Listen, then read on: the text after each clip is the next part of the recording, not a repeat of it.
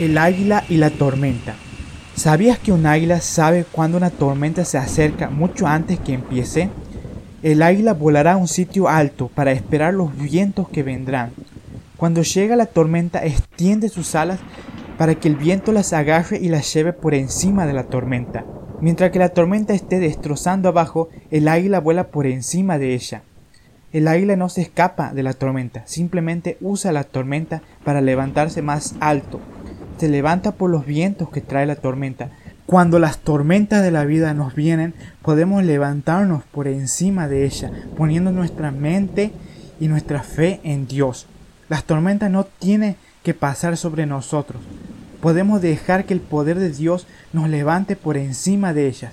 Dios nos permite ir con el viento de la tormenta que trae la enfermedad, la tragedia y demás cuestiones en nuestra vida.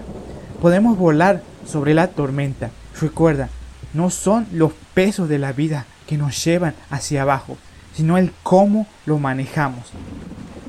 La palabra de Dios dice en Isaías 40, 31, pero los que esperan en el Señor tendrán nuevas fuerzas, levantarán alas como las águilas, correrán y no se cansarán, caminarán y no se fatigarán. Sabes, la palabra de Dios nos compara a nosotros como águilas.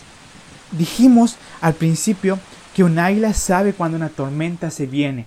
Y tú dirás, eso no es cierto, yo no sé cuándo vienen las tormentas. Pero Jesús nos dijo, en el mundo vamos a tener aflicciones, pero que tenemos que confiar, porque Él ha vencido al mundo. Tienes que tener presente que las tormentas, las aflicciones, los problemas siempre van a estar. Pero como el águila tienes que volar a un sitio alto para esperar los vientos que vendrán. Tu sitio alto es estar en comunión con Dios. Ese es el mejor sitio para estar preparados para las evidentes tormentas que vienen, que son inevitables, pero que la usamos como potencia para nosotros. Que Dios te bendiga Espero que hayas podido escuchar este audio hasta el final y que te puedas estar suscribiendo a Medita y Reflexiona. Nos vemos hasta la próxima. Recuerda, tu vida no es una casualidad, sino una causalidad.